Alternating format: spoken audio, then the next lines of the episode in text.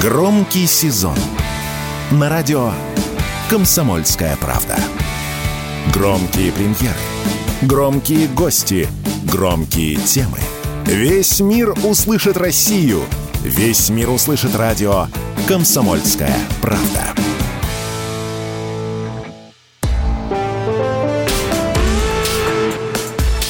По сути дела, Николай Стариков – ну, это значит, что в эфире еще и Владимир Варсобин. Николай, здравствуйте. Здравствуйте, дорогие друзья. Здравствуйте, Владимир. ВЭФ. Ну, по-другому нельзя начать нашу передачу. Это форум, Дальневосточный форум и заявление, главное заявление Владимира Путина. Какое вам больше нравится, Николай? С какое вот из заявлений президента вам запало в душу? Ну, президент выступил с, од... с одной из своих, на мой взгляд, лучших речей, поэтому там много чего есть интересного. Ну, давайте попробуем основные моменты. Вот э, начать даже стоит с изменения названия этого форума. Он был Дальневосточный форум, а стал Восточный форум. Потому что даже на русском языке дальность этих регионов от России, она как-то от центра России зафиксирована. Но поскольку речь идет об экономических процессах шире нашей страны, то Восточный форум, да, потому что Восток, Азия должны там участвовать. И вот президент говорит, опережающее развитие дальневосточных регионов – абсолютный приоритет России на весь 21 век. То есть тот, кто сомневался, тот, кто думал, что желая экономить в какой-то возможно сложный период Россия свои приоритеты развития будет менять, нет, не будет. Восток Дальний Восток для нас один из приоритетов. Дальше, вот это очень важно с точки зрения логистики и транспортной системы. Россия продолжит модернизацию БАБа, БАМа и Трансиба. Очень важно. Ну, э, конечно, не менее важное заявление президента о финансовой системе. Здесь мы можем долго цитировать, но вот мне кажется очень важной тот факт, что президент выступает ну, всегда в роли определенного психотерапевта. И когда общественность была взбудоражена определенными финансовыми скачками нашей валюты, которых, на мой взгляд, еще раз подчеркну, можно было бы избежать, если бы не деятельность Центрального банка. Вот президент говорит, не думаю, что здесь есть совсем непреодолимые проблемы и сложности. Все факторы управляемые. Ну и, наконец, говоря о том, что дальше будет происходить в финансовой сфере, президент свойственной ему манере такой посылает э, сигнал. Он говорит о том, что возвращение э, валютной выручки играет большую роль для стабилизации курса. Ну и говорит, мы видим, что происходит с капиталами и куда они двигаются. Не наступайте на одни и те же грабли. Конец цитаты. Мне кажется, здесь посыл совершенно понятен. Там пытались куда-то вкладывать деньги до начала специальной военной операции. Закончилось это фактическим воровством этих денег со стороны Запада. И сейчас президент говорит, что не нужно, не нужно эту порочную Николай, ну вот давайте, да, вы затронули эту тему. Мне очень нравится, что вы именно ее затронули, потому что мы с вами посвятили очень много передач.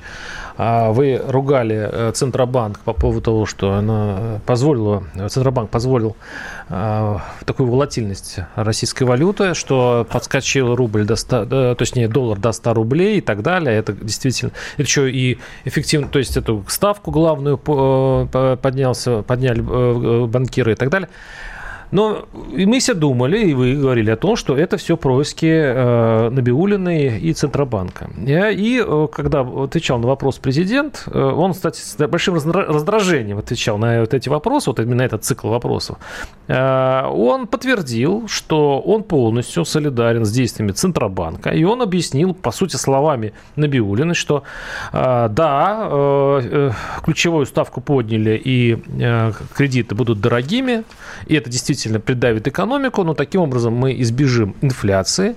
Он сказал, что вот когда вы процитировали по поводу э, продажи Э, валютной, валютной выручки. то, в общем-то, да, он, он просто предупредил тех, кто держит эти деньги на, за границей, что они наступают на те же грабли, но при этом обязательной продажи выручки, то он не согласился с этим. То есть, по сути, он полностью встал на позиции Центробанка, Владимир Путин, и таким образом все ваши нападки на Набиулину и Центробанк вы в этом случае вы адресуете и президенту, потому что он полностью солидаризирован. И вот этот курс рубля, который упал во время, во время выступления Владимира Путина, ведь я, сейчас аналитики... Курс доллара, наверное. Да-да, курс доллара, прошу прощения. Сейчас аналитики не очень даже понимают, почему.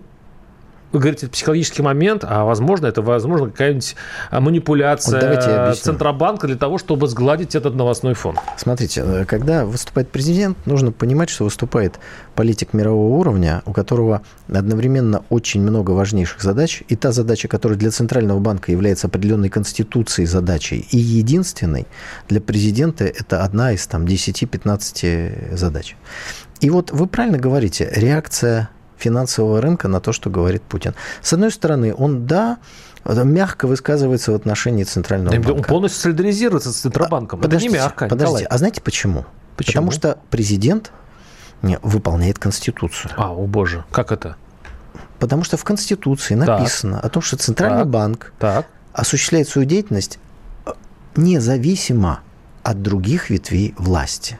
Поэтому, выступая в таком духе, э, президент не, не может нарушать Конституцию. Нет, нет, подождите. Если он, он сказал, сказать, что это делает Центробанка, я... он сказал, что он делает все правильно. Николай, я понимаю вашу, Дайте мне ваше желание защитить президента, но, но Президент Владимир... не нуждается в моей защите. Ну, не знаю, почему в этом случае вы отрицаете очевидно. Или Центробанк на самом деле прав в своей политике, Николай, а в этом случае вы не правы, которые все время его критикуете, и президент стал на сторону Центробанка, и они знают, что делают.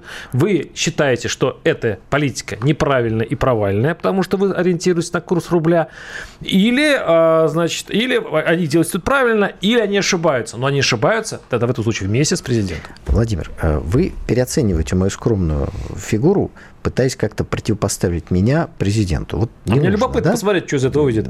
Я, так сказать, мне это э, крайне интересно, как вы пытаетесь, но делать так не надо.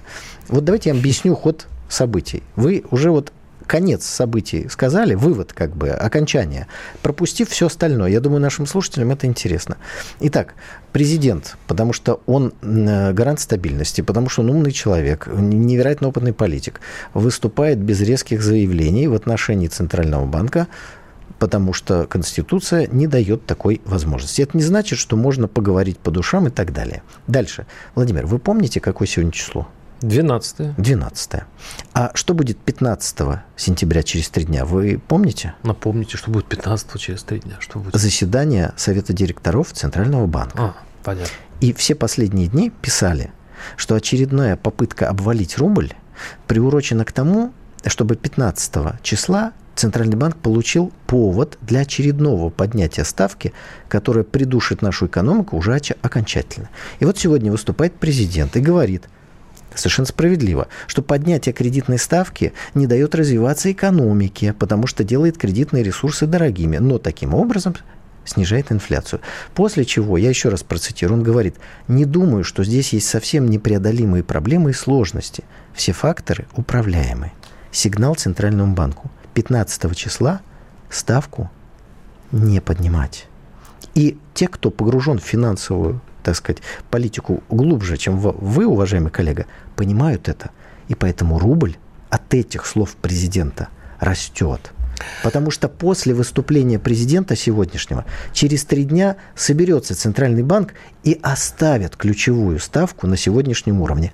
А хотел поднять. Николай, я вообще наш, э, нас рассудит время, всего три дня осталось. Всего три дня, и, конечно. И посмотрим, да, потому что есть так, такие мнения, что на самом деле именно скорое поднятие, неминуемое поднятие процентной ставки и спровоцировало вот это падение доллара, которое сейчас наблюдаем. Это первое. Второе, вот наши читатели пишут сейчас, что это, кстати, обычно надо подчинить Центробанк э, правительству. Конечно. Да, надо подчинить. Безусловно. Я вот сейчас буквально вам э, иллюстрирую вот на, прям на саммите. Что подчинять, когда и правительство, и президент, и Центробанк находятся в полном согласии единении. И, по сути, вот оно вам прям реальное подчинение. Если бы Владимир Путин сказал бы, я бы не согласился, на самом деле, с некоторым решением Центробанка, ну, как Конституция решит, ну, в этом случае это его дело. Но этого не было. Было Скажите, полное согласие. Ну, вы... хорошо, это мы можем сейчас долго об этом спорить, мы давайте Последний вопрос. Да, Последний пожалуйста. вопрос. Вы когда-нибудь читали романы Дюма? Конечно. Читали. Разумеется. Там все такие красивые, напомаженные, в, в духами, в шелках, да? да? Вежливо расшаркиваются, значит, шляпами, все. Но при этом вы можете сказать, что там не было никаких интриг, никакого противостояния и никакой борьбы? Ну, от, можете не отвечать. Второй вопрос. Немножко с историей э, партии большевиков знакомы? Знакомы. Все верные ленинцы. Все вместе в гражданскую войну побеждали, как говорится, по краю лезвия ходили. Проиграли бы, там всех бы перевешили. И что потом произошло в 30-е годы?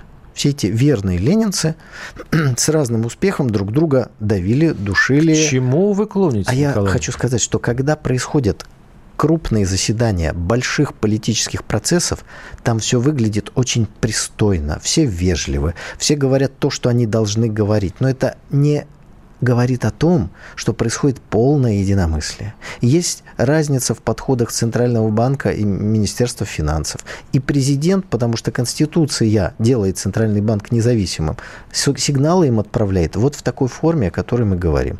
А мы хотели бы, чтобы Центральный банк подчинялся правительству и президенту, и он бы им просто указом, указом бы давал, что они должны делать. Вот просто, чтобы они стали его подчиненными. Будет то же самое, Николай, только указами. Ничего не изменится. Ну, это Ну, вы то- так считаете. Ну, потому что это так. Ну, ладно. А вот история ВКПБ и э, Дюма говорят нам совершенно другое. Э, история КПБ закончилась э, деревянным рублем. Давайте э, все-таки идти дальше. Э, бегство Чупайса. Вообще говоря, конечно, такое очень э, ироничное было выступление Путина насчет своего вообще-то бывшего, бывшего соратника, тоже питерца, который сейчас находится в Израиле. И даже назвал его как- как-то там Моисеевич, да, что он будто бы да, сменил, сменил фамилию и так далее. Мойша Израиль. Мойша Израилевич, да-да-да-да-да. Но мы об этом поговорим э, через несколько минут. Конечно, о Чубайсе можно говорить бесконечно. Он любимец на- народный, и он украсил собой этот ВЭФ. Мы прервемся на пару минут. Оставайтесь с нами. Владимир Варсобин и Николай Стариков. Радио «Комсомольская правда» представляет уникальный проект. Аудиокнигу Дмитрия Стешина «Священная военная операция. Год СВО. День за днем. Плечом к плечу с героическими бойцами и простыми людьми». Вместе с Дмитрием Стешиным слушатели пройдут через будни Донецка, штурм Мариуполя, радость побед и горечь неудач. Это искренняя проза без прикрас. Слушайте с понедельника по четверг в 9 часов вечера по московскому времени на радио «Комсомольская правда». По сути дела, Николай Стариков. Микрофона Владимир Варсобин. Обсуждаем э, экономический форум дальневосточный, заяв- заявление Владимира Путина. И вот мы остановились на том, как Владимир Путин иронично прокомментировал бегство Чубайса в Израиль, на что Чубайс э, заявил, что, дескать, а что, у него российский паспорт, он вроде не, это самое, не переходил ни в какое гражданство, и он верный сын Отечества. Ну, тут надо пояснить для наших уважаемых радиослушателей, потому что, думаю, что не все так пристально следят за перипетиями судьбы Ну, что он сбежал Анатолия Чубайса. Нет, ну, Анатолий Чубайс уехал из России, после чего в Израиле получил израильский паспорт с другим именем и фамилией. Вот он он- Натан Сигал теперь. Э, Но президент ну, так сказать, такие мелочи, э, наверное, не помнит, как его зовут, и поэтому назвал его Мойша Израилевич. Вот. А на самом деле Натан Сигал. То есть Чубайс не просто уехал, он еще поменял имя и фамилию. И вот Ну, над- потроллил, на самом деле, ну, над э, этим президент, товарища, собственно да. говоря, иронизировал. Значит, Да. почему Чубайс уехал? Чубайс уехал не потому, что будут уголовные дела, и были уголовные дела, вокруг Чубайса всегда уголовные Ну, дела. Роснано вот это. Не его. поэтому. Чубайс, и об этом мы с вами тоже говорили, я писал об этом в книге «Национализация рубля», которая вышла в 2008 году. Чубайс – это инструмент связи с мировой закулисой и Западом. А, он на самом деле был послан, Это да? телефон. Это телефон. И вот в 2022 году, 24 февраля, перерезан телефонный кабель. Телефон не нужен. Общения больше нет, не будет и не планируется. Все. А если все-таки Поэтому Чубайс телефон был встает- послан для связи, если все-таки связник? Нет. Чубайс встает и уезжает, потому что его путь, как этого телефона, исчерпан. Все. Нет этого канала связи и не будет больше. Поэтому он встает и уезжает. Не потому, что там будут уголовные дела. Вот в этом статусе телефона, если вы обратите внимание, он всегда был непотопляем. Потому что была определенная необходимость, был этот канал. Он, он такой неприкасаемый. Еще раз подчеркну, я об этом написал в 2008 году. Пожалуйста, возьмите мою книгу, там все это написано. Так вот, когда перерезан кабель, телефон не нужен. Николай, а кто там, Поэтому при- а Чубайс кто там уехал. прикасаемый? Там вот из-за команды, который, с которой Путин из Питера приехал, там они, по большому счету, все неприкасаемые. Там я не помню ни одного случая, чтобы там был кто-то прям, а, было какое-то преследование или так далее. А кто еще уехал? И Ларионов вот в свое время уехал, вот я помню только. Ну, это очень небольшая, небольшая незначительная птица, да. величина, которая, собственно говоря, в экономике, я не думаю, чтобы сильно разбиралась. То есть не путайте Божий дар с яичницей. Ладно, идем дальше. Итак, у нас уже еще этот замечательный визит Ким Чен Ына в Россию. Он вообще э, северокорейский лидер не любит ездить и ездит только на, на своем бронепоезде. Ну вот, вот он приехал в Россию, и это очень исключительный момент, потому что все ожидают от переговоров. Э, ну, американцы уже беспокоятся, потому что северокорейцы могут передать России вооружение, и они уже 50 раз предупреждают это не делать. А с другой стороны, э, северокорейцы ждут, что Россия снимет все а, санкции, которые Россия подписала в ООН. Значит, вы смотрите, тут э, разница в чем? Те санкции, которые наложены на Россию сегодня Западом, они незаконны, потому что э, к ним не имеет никакого отношения Организация Объединенных Наций. А вот санкции, которые ООН накладывал на Северную Корею, это очень интересная история. Я напомню вам, что в момент гражданской войны севера и юга э, те вооруженные силы, 95% которых состояло из Соединенных Штатов Америки, назывались военным контингентом ООН. То есть формально Северная Корея, а потом китайские добровольцы, а вместе с ними и а, корпус под командованием Кожедуба воздушный, воевал против сил, которые выступали под флагом ООН, но на самом деле на 95% состояли из американцев. Поэтому у Организации Объединенных Наций у нее именно к Северной Корее такая острая неприязнь. Это раз. Далее, когда сегодня мы видим, что наш президент встретится с главой Северной Кореи, и вы как-то так с иронией говорите, вот он едет на бронированном поезде. Опять-таки, вы уж простите, я вам опять вопрос задам. А вы помните, что Голливуд снял комедию даже? Комедию, подчеркиваю, сюжетная линия которой – это убийство главы Северной Кореи. Смешно же. Это, это так весело для американцев убить главу суверенного государства. При этом они даже признали... Не видел фильм, как называется? Ну, ну и, и хорошо, что вы не видели. Но такой фильм снимался, я тоже его не видел, потому что такие фильмы мне смотреть-то даже противно. Но я знаю, что он снимался. Вот, дорогие друзья, кто видит нашу видеотрансляцию, наш уважаемый Владимир Варсобин сейчас залезает в Google или в Википедию, чтобы проверить эти слова. Проверяйте, проверяйте. Угу. Итак, встреча двух э, руководителей, конечно, будет иметь э, повестку очень широкую. Военное сотрудничество – одна из повесток. Стесняться тут я вообще не понимаю, что. Если нам что-то нужно в военной сфере, мы это что-то должны приобрести или в данном случае обменять. Северной Корее нужно продовольствие, нужны определенные технологии, определенное тоже военное сотрудничество в ту сторону э, для Северной Кореи интересно, оно и прекрасно. В конце концов, были разговоры, которые дальше разговоров не пошли, что в Северной Корее есть добровольцы, которые готовы вернуть долг кровью, который они считают Советский Союз, то бишь Россия – в свое время э, сделала в отношении Северной Кореи. Наши солдаты освободили Корею, наше государство помогло сформироваться э, Корейской Народно-Демократической Республике, и некоторые патриоты Кореи считают, что они должны вернуть этот долг на России. Сейчас серьезно говорите? Абсолютно. Вы, вы думаете, что северокорейские войска, э, эти, Я говорю абсолютно наемники серьезно. будут воевать в Это вы назов... Вот смотрите, как вы сразу передернули. Я сказал патриоты, которые считают, что они, как жители, граждане, потомки... Да они не знают, где Украина находится. Ну, это вы так думаете. В Северной Корее очень хорошее образование, в отличие от Соединенных ну... Штатов Америки и Южной Кореи, где курс на оболванивание людей. Поэтому не читайте на ночь южнокорейских газет – вот. Э, читайте лучше что-нибудь э, российское. Хорошо. Да? Вы, вы э, цитировали голливудскую комедию, называется «Интервью», которая действительно... Все-таки есть такая в 14 комедия, году, да? В 2014 году, да, выходила. Я не знаю, вышла она или нет, но там действительно вышла, такая комедия, комедия вышла. такая. Да, ну, да. Вы можете себе представить, ну, не знаю, северокорейский фильм, комедию – о том, как убивают президента Соединенных Штатов Америки. Ой, кстати, полно. Голливуд убивает своего президента не, не, не. ежегодно. Вы можете себе представить российскую а? комедию, в которой, вот, ну, не знаю, убивали бы президента Франции. Ну, это же так Почему весело. бы и нет? Почему бы и нет? Вот, Владимир, знаете, в чем разница между нами? Вы считаете, почему бы и нет, а я считаю, что это невозможно. Ну, потому что вы слишком вы консерватор, а нет. я считаю, что в творчестве всякое может быть. Если это будет выдуманный президент, почему это не сделать хороший фильм из-за этого не, боевик? Не, не, не. Извините, в американском... Вы там не, не все дочитали в своей Википедии. В американском фильме конкретного реально живущего, здравствующего ныне президента Кореи собирались убивать. Вот того самого, который к нам сегодня приезжает. Поэтому разница между нами, Владимир, я считаю такие фильмы даже на уровне сценария неприличными и невозможными. И вот между нами эта разница. Вы сейчас продемонстрировали, ну, если хотите, какую-то квинтэссенцию западного подхода, где все возможно. Весело же. Человека же убивают.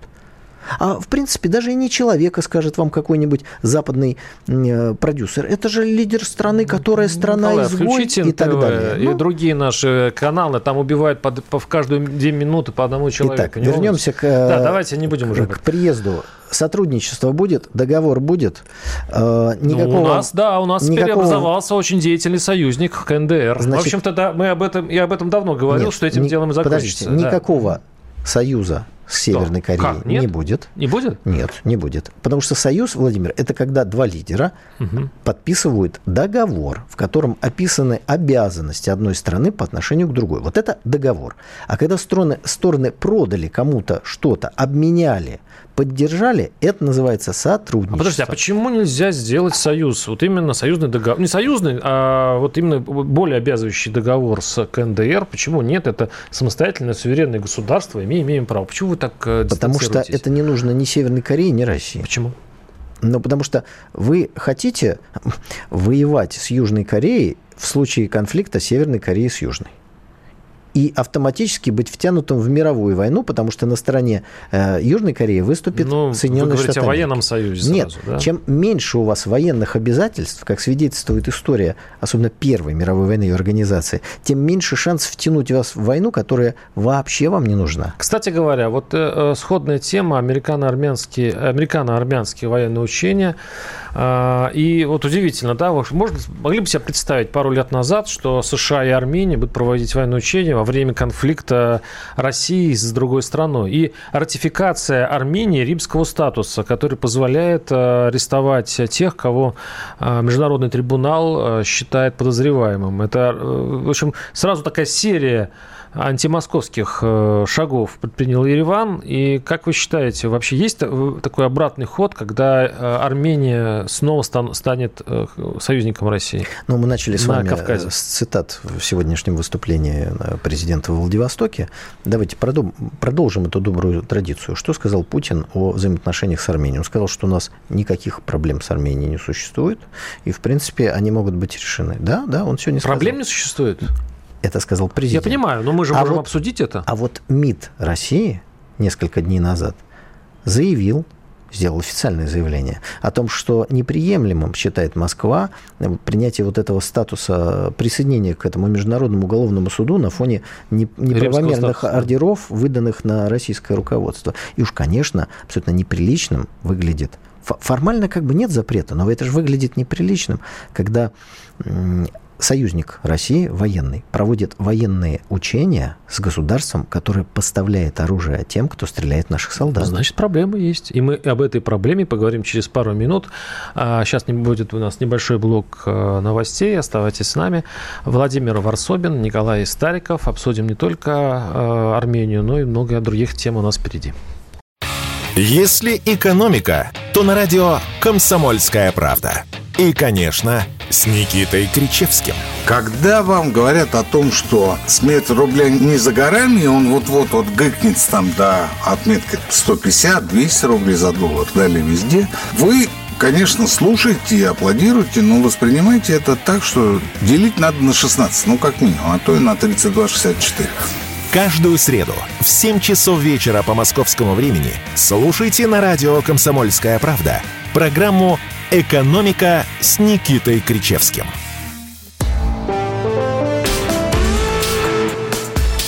По сути дела, Николай Стариков. У микрофона Владимир Варсобин. Продолжаем разговор о, об отношениях, обострившихся отношениях. Я думаю, вообще никогда такие плохие отношения между Москвой и Ереваном, я не помню просто. Были ли такие еще в истории? Когда такие демарши э, ведет, идет от, от Армении, вот американ, э, армянские военные учения, ратификация Армении римского статуса, подразумевающий. Мы никогда знаем... не говори никогда. Есть да. вот тоже такой голливудский фильм, можете проверить, существовал он или нет. Э, нет плохих отношений у Москвы и Еревана. Есть политика нынешнего руководства Армении, о которой тоже сказал президент во время своего выступления. Видите, мы прямо вот по любой теме находим там позицию нашего государства. Что сказал? Он сказал, э, Путин сказал, что Армения фактически признала Карабах территорией Азербайджана. Так, и что? Армения, не Россия. Но Россия не может быть святей Папы Римского в таких вопросах. Собственно говоря, мы опять с вами говорили многократно об этом. Приход к власти с помощью цветных технологий, которые отработаны Западом, это не просто так. Это договор с дьяволом, который рано или поздно приходится отрабатывать. На Украине как это отрабатывается, мы сейчас видим. Вот в Армении все это отрабатывается слава богу, не с такой кровью, но это не в пользу той страны, где происходит цветная революция. Цветная революция – это технология подчинения страны внешним силам. Николай, Где давайте, бы это ни происходило. Давайте представим себе, что не Пашинян у власти. А, будет, а, а пророссийский президент, какой был и до этого, и так далее, все спокойно и хорошо. Азербайджан начинает э, то же самое. Турция также поддерживает Азербайджан, и сейчас у России э, выбор. А, столкнуться с э, Турцией через Азербайджан, а Турция нам очень нужна в сегодняшней ситуации, поэтому, поэтому с Турцией лучше не ссориться. Мы не такие сильные в Закавказье, мы идем на некие уступки, как сейчас по Армении.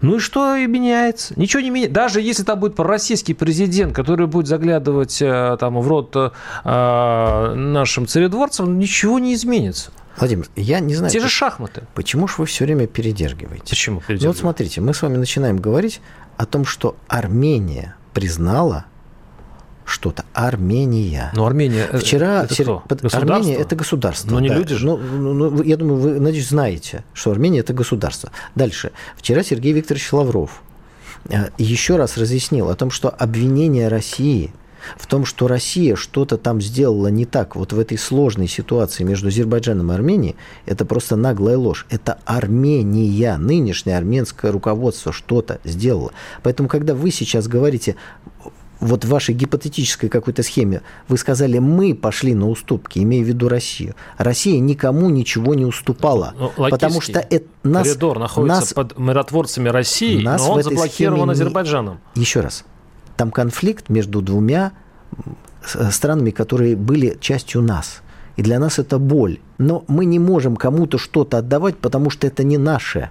Мы там выступаем исключительно с точки зрения миротворцев. Так еще раз, не мы кому-то что-то уступили, а нынешнее руководство Армении пошло на уступки и вот так это оценивать. И сегодня еще раз это подчеркнул президент. Но дело в том, что Армении деваться сейчас вообще некуда. Там идет речь вообще говоря. Это знаете, что мы вопрос. стоим на пороге а, очередной армяно-азербайджанской войны, при котором вообще не, не имеет э, даже гарантии, что это не затронет саму Армению. И уже не про Карабах идет речь. Вот этот коридор, коридор с Нахичеванию и так далее, это же тоже сейчас под угрозой. И так как э, в УДКБ Армения все еще находится, то станет вопрос, то таким образом, как Россия будет вести себя в новых ситуациях, когда вроде бы ОДКБ а при нападении на члена ДКБ должны вроде все впрягаться в военном смысле этого слова, а с другой стороны, вот видите, какие отношения, и мы находимся как бы между двух стульев. Вы очень много «если» добавили. Давайте я вот сейчас совершенно приведу пример из истории, э, который не имеет отношения к той ситуации, которую вы нарисовали, но он просто показывает, как вот эти «если» э, играют важную роль. Итак, канун Первой мировой войны. Есть Тройственный союз. Австро-Венгрия, Германия, Италия. Германия там главная, э, так сказать, Австро-Венгрия, Италия, что называется, престижные. Вот в договоре между ними написано, что э, стороны оказывают друг другу военную помощь в случае, если они атакованы. После чего Германия объявляет войну сначала России, потом объявляет войну Франции. Австро-Венгрия, из-за которой все началось, э, ничего не делает. И только 7 августа, а это 1 августа началось все, да, Австро-Венгрия объявляет войну России. А Италия вообще никому войны не объявляет. Потому что объявление войной, войны Германии и России и дальше все дальнейшие действия, фактически, вот взяв договор, избавило Италию от необходимости выполнять букву этого договора. К чему вы клоните, Николай? Я хочу сказать, что вот эти все «если», «что» и так далее, они играют огромную роль. Поэтому, когда вы начинаете размышлять о каких-то конфликтах, давайте мы не будем уходить в эту ненужную сферу. Тогда Сейчас... не удивляйтесь, что появляются американцы и другие силы, когда, когда нет правил, когда все происходит Правила при слове «если», есть. получается, они начинают цепляться уже за других игроков. На сегодняшний вот день никакой атаки ни на одного члена ОДКБ не было. Совсем. От слова совсем. Было. Не было. На армянскую территорию была атака вот на именно ту армянскую территорию, которая находится в границах Армении. Там были э, приграничные конфликты, и, и в общем-то говоря, из-за чего, Армения собственно, Пашинян так... там и кричал. Вот Армения встала на очень скользкий путь потому что она в виде своего руководства начала заигрывать с теми, с кем заигрывать нельзя. Ну, пример Украины же, ну, совершенно очевидно говорит, к чему эти э, силы подталкивают и какие а результаты А что им делать? Э, расслабиться и ждать, когда э, они на Хичеване это сам пробьют коридор, или когда э, будет спецоперация в, э, в Карабахе? То есть что им ждать? Вот они будут, они будут видеть, как э, Путин общается с Эрдоганом, как прекрасные отношения у Москвы с э, Баку. И что им сейчас остается Подождите, делать? Пашинян ездил в Турцию на инаугурацию э, Эрдогана.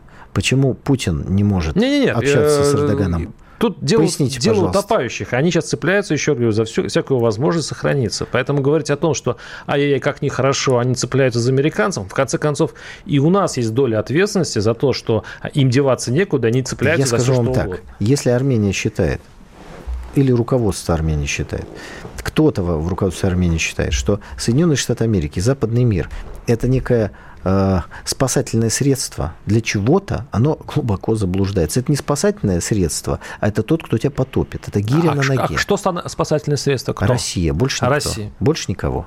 Никто никогда армянам и Армении не помогал в истории. Ну, посмотрим, поможем ли мы в этом случае, если вообще этот случай произойдет. Итак, ладно, идем дальше. Э, заявление о разрыве Молдавии. Вот еще у нас одна страна бунт, бунтует, бывшая Советская Республика, э, вошедшая в СНГ. Ну и вот формально даже Молдавия решила выйти из СНГ.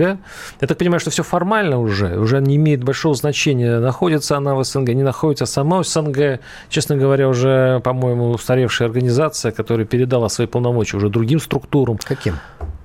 Ну, у нас есть э, Тройственный союз Казахстана, э, таможенный союз. У нас ОДКБ есть. Кому передала свои полномочия СНГ?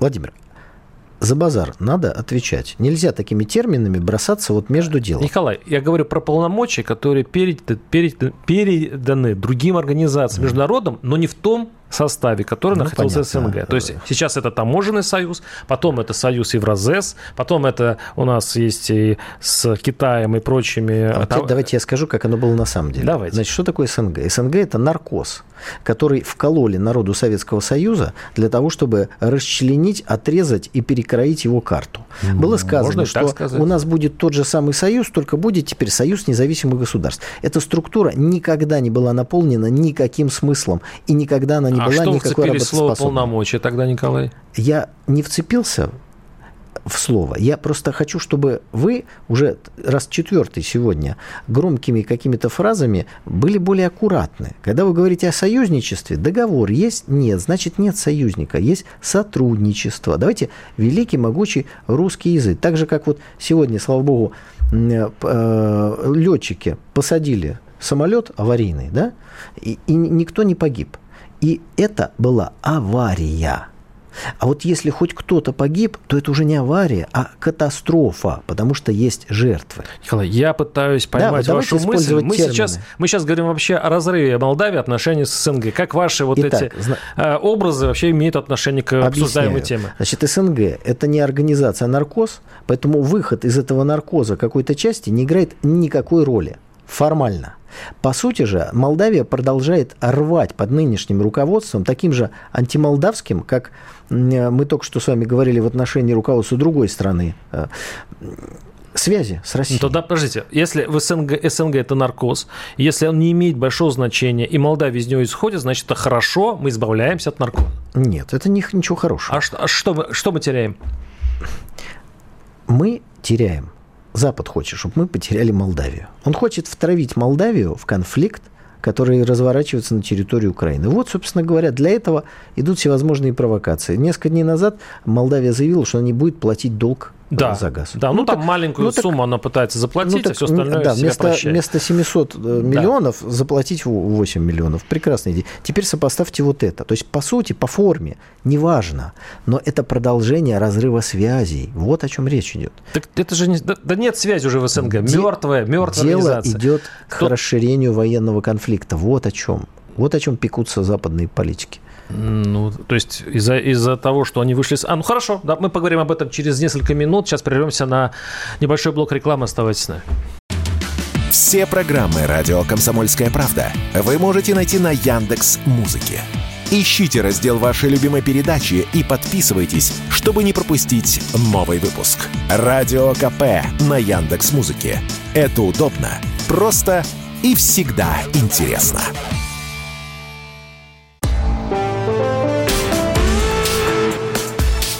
По сути дела, Николай Стариков. Микрофон на Владимир Варсобин. Николай, ну ладно, бог с ней с Молдавией и разрыве с, мертво, уже с мертвой СНГ. Но вы правильно заметили насчет того, что над Молдавией сгущаются тоже тучи, там падают уже... Сгущают. Ну, сгущает. Руководство ради бога. Там, там над Румынией тоже там падают эти беспилотники и прочее. То есть... Э, Румыния э, делает, э, как сказать, заявляет, что никакой угрозы для Румынии нет. Ну... Поэтому не будьте более святым, чем папа румынский. Папа да? румынский, каким, mm-hmm. да, изящного сегодня. Так, э, идем дальше. Экстренная посадка самолета уральских авиалиний. Ну, вообще, надо поздравить пассажиров, что так все удачно получилось, э, что посадили самолет на поле, по сути, на поле, чуть ли там, ну, по-моему, там какой-то был заброшенный аэропорт э, деревенский, ну, что-то все-таки не совсем прям пахотное поле, но, в принципе, это, конечно, уже стоит поздравить. Нет, ну, большое спасибо летчикам, которые выполнили свой долг. Э, слава богу, что все остались живы. Но давайте рассмотрим эту ситуацию с другой стороны. Э, самолет был Airbus. Вот тот, который приземлился. Да? По-моему, 15 лет, если не ошибаюсь. Э, даже и, больше. И в нем была какая-то неполадка. Значит, смотрите, как себя повела компания Airbus она немедленно сделала заявление в том ключе, что мы, Airbus, разорвали все отношения со всеми авиакомпаниями России и знать не знаем. То есть так, как бы сняли с себя ответственность и отошли в сторонку. Вот давать им занимать такую позицию совершенно невозможно. Смотрите, они продали самолет. Самолет это сложнейшее устройство. Понятно, что какие-то неполадки в нем чреваты э, человеческими жертвами. Поэтому существует не просто продажа самолета, а постоянное его обслуживание, запчасти. То есть, когда Запад ввел незаконные санкции, он ведь прервал договорные отношения. А это в данной сфере, это чревато э, печальными проблемами. Поэтому я вот сегодня э, предложил такой, ну, ну не знаю, такой образ. Давайте представим себе, что есть некий хирург, который проводит операцию а, человек ему доверился, э, он там под наркозом находится, да, идет операция, там, что-то вырезают или там поправляют. И вдруг, знаете, врач говорит, вы знаете, к нам пришла сейчас смс -очка, оказывается, это пациент, он дебашир, хулиган, и не соблюдает права, значит, секс-меньшинств, поэтому я не буду. Я не буду доводить операцию до конца, все, я ухожу, вот руки умыл и угу, ушел. Да? Угу. Это что такое? Подождите, Николай, это а когда самолет вылетал из э, аэропорта, у него все э, детали были сертифицированы, э, там было все в порядке, иначе бы он взлететь не мог. Если там все-таки они э, с помощью молота и там такой-то матери забили болт и сделали из или заменили одну деталь другой китайской, то мне кажется, это вот еще тогда упрек тем, кто вообще эксплуатирует этот самолет. Но говорят, что нет. Говорят, что там вытекла жидкость из гидравлики и что в чем-то самолет даже они восстановят. Значит, Поэтому Владимир, ваш образ он, по-моему, не играет. Нет, нет по, по тонкому льду вы идете, вы сейчас кого-то в чем-то, э, значит, обвиняете. Будет следствие. Ну вот она У и каждой авиационной катастрофы или аварии, да? в данном случае, слава богу, авария, будет следствие. Оно э, напишет, что... Но я говорю о другом. Я хочу сказать, что любое случившееся с самолетами так. лежит после того, как авиакомпании, их производители сделали то, что они сделали в России, на них. И их надо загонять с, с э, исками. Они ответственны за все. Николай, они ответственны за все. Не понял, Пусть они вот отвечают. Не понял, не понял, а то что? Не понял. Российская если, авиакомпания... Если, если самолет с годными деталями влетает, если там все хорошо, я просто это понять не могу, простите. То есть, если там все нормально, если другое дело, что они не поставляют запчасти, вот официально, и э, э, авиакомпания, которая владеет самолетом, по собственной инициативе ставит левые запчасти. Вот это допускать точно С нельзя. чего вы это взяли? Этого не, я, я считаю, Еще, что этого вот нет. Давайте я объясню нет, логику. Я считаю, что этого нет. Они ставили нормальные детали. Он вылетел в нормальном э, с, составе собственном. В этом случае все хорошо. Значит, врач начал операцию и решил дальше не заканчивать ее, потому что ему взбрендило в голову что-то. А что не заканчивается Зап- история? Западные, западные санкции, введенные и запреты Так. поставки э, оборудования, Так. запчастей, Так. обслуживания, это сбрендило. Потому что это не имеет никакого отношения к самолету, к полетам и к безопасности людей. Под таким предлогом можно сделать все, что угодно. Вот мне не нравится цвет ваших глаз, понимаете, я сейчас и дальше там что-то делаю. Поэтому их надо, их надо бить долларом, евро. Они только это понимают. Да нужно Иск вот производить свои самолеты. Свои Вот самолеты, пожалуйста, делайте свои самолеты. это следующий думаю, этап. А пока этих получится. гонять одно другому не мешает. Ситуация, которая возникла в целом, когда производители западных самолетов э, поставили российские авиакомпании в сложное положение, они должны отвечать исками от пассажиров, от авиакомпании. Просто. Вот так. Ну ладно, хорошо, у вас там своя какая-то логика, просто если... Я уверен, что наши уважаемые зрители мою логику понимают, а вашу логику нет. Потому что вы изначально говорите о вине российских Да компаний. не- Да, вы подождите. сами тут Ну, наговорили. Не, не, не, ну подождите, я не говорю, что виноват компания. Я просто понимаю, ты вы связываете эту авиакатастрофу с санкциями. Еще Я- раз, я- аварию. Да. Я не связываю, потому что я не следствие. Ну, я хочу сказать, об этом всем если говорить? производитель сложных таких очень сложных механизмов, как самолет, занимают понятно. позицию врача, который уходит, не закончив операцию, то он виноват во всем, что произошло дальше. Ясно, ясно. Идем Изначально дальше. Идем виноват. дальше, Николай. Всё. Николай, у нас разные позиции, у вас и разные логики, поэтому давайте двигаться дальше. Итак, э, с Байденом проблемы в Америке, э, точ- точнее, у Байдена проблемы. Его э, обвиняют в том, что он дал уже свидетельство, то есть он знал о том, что происходит с собственным сыном, который замешан в некоторых махинациях, и теперь формально республиканцы учинит- учиняют там импичмент Байдену, но говорят прям очень формальный, потому что шансов на него нет. У Байдена проблемы как раз заканчиваются. Проблема Байдена в том, что он человек пожилой, и, к сожалению, то состояние, в котором он находится, прогрессирует. Если у кого-то в американской администрации или у избирателей демократов было ощущение, что ну, как-то его там медикаментозно или еще можно просветлить, то очевидно, что вот это состояние, когда он говорит непонятно что, теряется в пространстве и плохо дает себе отчет, оно только прогрессирует. И вот то, что произошло сейчас во Вьетнаме, ну, на мой взгляд, э, просто поставило крест, или хотите, он сам забил последний гвоздь в, в будущую свою политическую карьеру, которую, я уверен, он сам не хочет. Он устал, он плохо себя чувствует, он бы ушел, ему не дают уходить те, которые связывают с ним свое дальнейшее политическое будущее в США, возможность там коррупционных каких-то дел, ну и, собственно говоря, ответственность, например, за взрыв северных потоков, ведь надо будет отвечать. И поэтому, когда Байден ведет себя совершенно неадекватно, то дальше э, через другую сторону политическую выкатывается вот такая вещь, как возможность импичмента. Она не будет, конечно, не доведена до конца, она просто приведет к тому, о чем мы с вами многократно говорили. Байден не будет баллотироваться от демократической партии. Еще раз хочу сказать, а Трамп не будет баллотироваться от партии То есть такой республиканской. нулевой вариант получится. Ну, да, мы многократно размен. об этом говорили. Но это тоже время рассудит и время проверит вашу логику. Но мне Но кажется, только не через три дня, а чуть, Ну, чуть, позже. дольше, но я думаю, Байден будет... Но э, при этом вот важно, вот смотрите, что важно. Почему э, не происходит такого, такой ситуации? Ну, представьте, э, Байден немножечко не в себе. Почему не делается то, что должно сделаться в этой ситуации? Есть же вице-президент. Президент не может исполнять свои обязанности. Ну вот, вот, ну, вот так сложилось. Ну, он уходит в отставку, вместо него президентом становится Камала Харрис.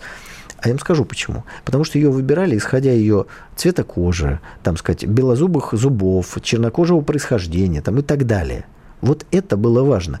Она не может быть президентом. Она будет не президентом, а вообще посмешищем. Поэтому задача сегодня следующая.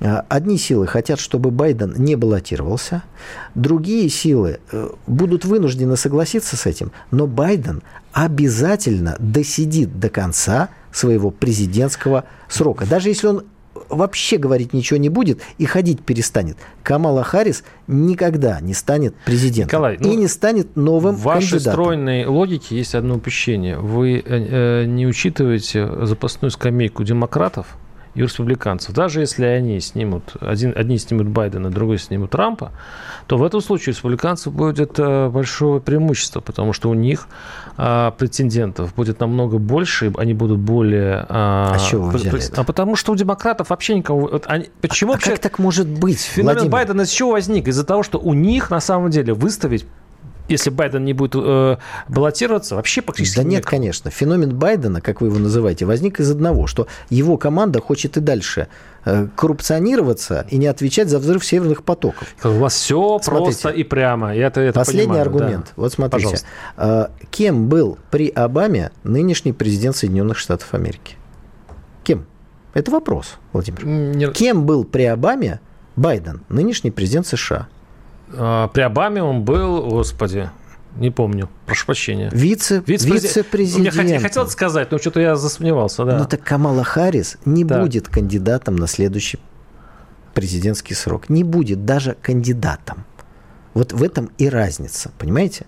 Потому что Байден был реальным политиком, реальным У игроком. них кадровый кризис. Это обычная история, кстати, для нашего, для нашего мира, в сегодняшнем его проявлении. У нас вообще беда с кадрами. У нас э, старики в я так понимаю, на, что радио «Комсомольская правда» это не... Что?